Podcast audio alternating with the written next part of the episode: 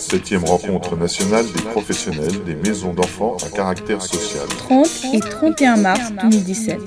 En. En Mex. Les enjeux du parcours de l'enfant en Mex. Hervé Laude. Sur le trottoir d'à côté. Paris. Palais de l'UNESCO. Co-responsabilité. Attachement. Transversalité. Les 7e rencontres nationales des professionnels de maisons d'enfants à caractère social. Les enjeux du parcours de l'enfant en MEX, entre attachement, co-responsabilité et transversalité, ça touche à sa fin. Bonjour à tous, merci de venir sur le trottoir d'à côté. Bonjour Hervé. Arnaud Durieux qui a piloté le comité de pilotage Eh oui. euh, avec énergie et bienveillance. Isabelle Joly qui a fait une remarquable synthèse de ces journées. Merci. Et David Pioli qui était un des intervenants de la dernière table ronde, jamais facile, mais euh, qui nous a embarqué dans une histoire de clown et de magicien avec brio et qui, est, qui vient de l'UNAF. Bonjour à tous. Bonjour. Peut-être euh, un premier retour euh, avec vous, Monsieur Pioli. Vous avez eu et entendu cette synthèse d'Isabelle Joly qui nous appelle à la militance. Quel écho ça a du côté de l'UNAF? Je ne sais pas si je suis sûr de comprendre le sens caché de votre question, compte tenu de mon intervention qui était aussi relativement critique par rapport au travail des professionnels. Ça faisait partie euh, du deal aussi avec les organisateurs que de rendre compte finalement de ce que les familles disaient. Mais l'UNAF est très soutenant par ailleurs dans le travail des professionnels, puisque de toute façon les professionnels sont impactés par des politiques publiques qui les dépassent. Et quelque part, on a, euh, pour reprendre l'expression de Bourdieu, une sorte de bras droit de l'État qui définit les politiques publiques et euh, la main gauche euh, de l'État qui doit les mettre en œuvre avec toutes les contraintes. Euh, et les contraintes sont fortes, nombreuses, et donc les familles comprennent aussi les difficultés quelles sont celles des professionnels. C'est pour ça que, d'une manière générale, l'UNAF, sur le champ de la protection de l'enfance, on est aussi souvent raccord avec les positions d'ATD, et notamment, on réfléchit aussi à la mise en œuvre de formations communes entre familles et professionnels, de manière à apprendre aussi à se connaître et à assimiler aussi quelles sont les difficultés des uns et des autres. Isabelle Joly, voilà, Monsieur Pioli qu'il a peut-être été critique. Il y a eu aussi des interventions de jeunes. Alors qu'est-ce que ça dit? Ça dit que c'est pas toujours simple. Mais vous, qu'on avez fait la synthèse, comment c'est reçu par les professionnels qui sont là et qu'est-ce qu'on peut en faire euh, Moi, je vous remercie euh, effectivement, euh, Hervé, de, l'articulation que vous faites entre nos deux interventions. J'ai trouvé effectivement que Monsieur Pioli, en, bon sociologue, était critique sur un certain nombre de points, mais comme je disais dans ma synthèse, l'AMEX arrive à l'âge de raison. Donc la critique, au sens en plus où Eric Fiat a pu nous la, nous la proposer dès le- la première matinée, c'est un exercice intéressant, impératif. Donc je crois que effectivement, ce qui est renvoyé à la fois par les jeunes qui ont eu ce parcours, par les familles, n'est pas toujours évident à entendre. Mais je crois qu'aujourd'hui, voilà, on est tout à fait en capacité de l'entendre et de réfléchir euh, sur euh, un certain nombre de- de- d'améliorations, en tout cas, j'aime pas trop le terme amélioration, de plasticité, d'adaptation euh, des, des- des pratiques professionnelles sur les questions qui sont présentées.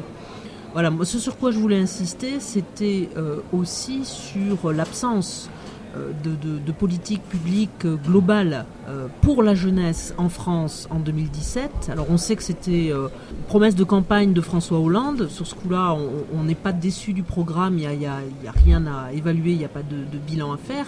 Les mecs au- aujourd'hui, on l'a bien vu dans, dans le, les scènes de théâtre qu'ont pu nous proposer les, les jeunes hier soir, sont confrontés à cette difficulté. C'est-à-dire à un moment, 18 ans, 20, 21 ans, comment euh, voilà, on renvoie aussi euh, de- des jeunes, des jeunes adultes dans une société pour laquelle euh, je ne sais pas si eux sont pas armés pour être dans cette société-là, mais en tout cas, cette société-là ne leur, ne leur fait pas de place. Je pense qu'il y a une vraie question, effectivement, idéologique, une vraie question de militance et de résistance à soulever.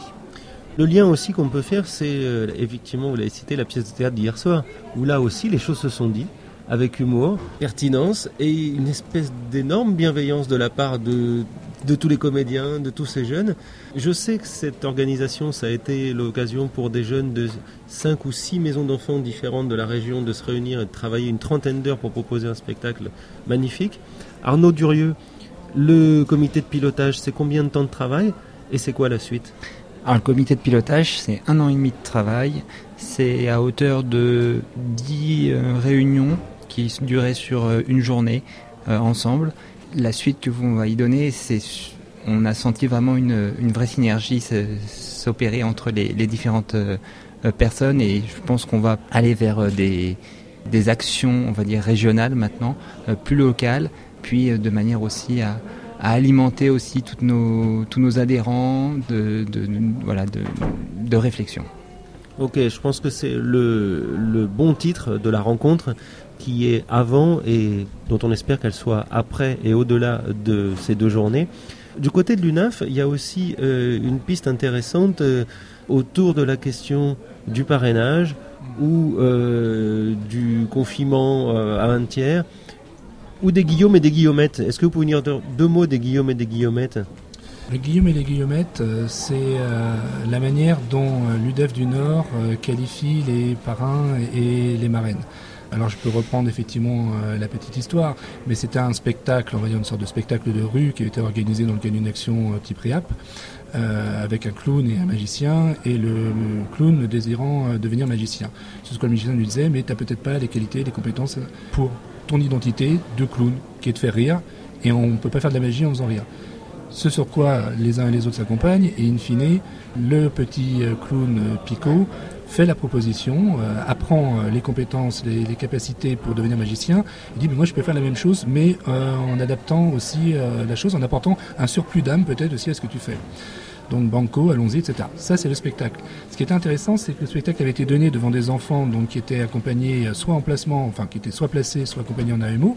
Et parmi le petit groupe euh, d'enfants, il y avait une petite fille qui est partie voir les adultes en disant, moi j'ai une marraine. Euh, je l'ai depuis la naissance, donc vous avez compris le sens de, la marraine, qui n'est pas celui du parrainage de proximité. C'est intéressant, c'est bien, mais ce que je cherche, c'est un Guillaume. Une personne avec qui je fais des vrais trucs, une personne qui m'accompagne, une personne qui me prend la main et une personne dont je peux m'inspirer. De fait, les adultes euh, légèrement surpris ont demandé mais euh, ça serait qui pour toi euh, le Guillaume? Et réflexion faite, la petite fille dit bah moi dans mon entourage j'ai une Guillaumette en gros, c'est la dame de la cantine. Et l'UDAF a contacté la dame de, la cantine, l'a rencontrée, l'a fait venir dans des actions de type REP, etc. Donc sans jamais dire vous serez parrain, vous serez marraine.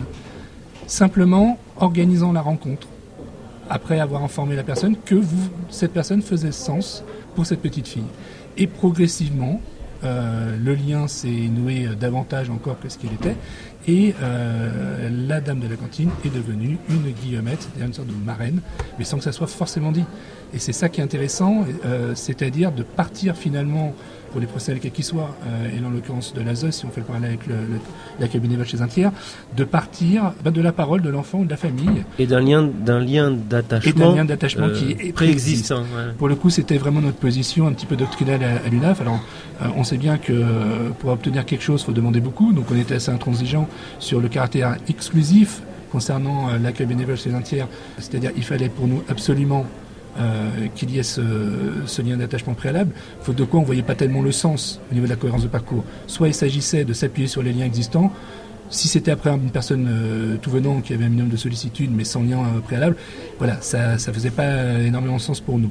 Euh, la vérité, c'est qu'on espérait euh, que le décret intègre au moins la notion qui doit être cherchée prioritairement parmi ces personnes. Bon, on l'espère, on pistera ça. Isabelle Joly, pour conclure, comme c'est votre spécialité, la lien d'attachement, le parcours, quelle perspective? La maison, qui va être le, le, le prochain thème des prochaines journées de, de l'ANMEX à, Saint-Etienne. Il me semble que voilà, là encore, ça fait partie de ces, de ces termes qu'on emploie euh, très souvent et qui ont euh, euh, des fonctions très opératoires et aussi des dimensions euh, symboliques voilà, très importantes sur lesquelles il faut continuer de, de, de réfléchir la question de, l'attachement, effectivement, elle se fait pas vis-à-vis d'un robot, elle se fait pas vis-à-vis d'un d'une technique ou d'un protocole, c'est bien les, les, adultes, les référents parentaux euh, qui sont au, au cœur de l'attachement. Et les, voilà, la maison, c'est aussi le lieu où on trouve des, des référents parentaux. Et la maison, et Saint-Étienne. C'est la maison de Christophe Recoplan, notre réalisateur. Donc euh, la ville de Lavilliers et des Verts. Euh, donc on viendra en courant et il sera là, c'est sûr, l'année prochaine sur le trottoir d'à côté et avec l'Anmex. Merci à vous. Merci, Merci, à tous les deux. Merci. Vous écoutiez Hervé Laude. Les enjeux du parcours de l'enfant en Mex. sur le trottoir d'à côté. Paris, Palais de l'UNESCO. Septième rencontre nationale des professionnels des maisons d'enfants à caractère social. 30 et 31 mars 2017. En désir. En mai.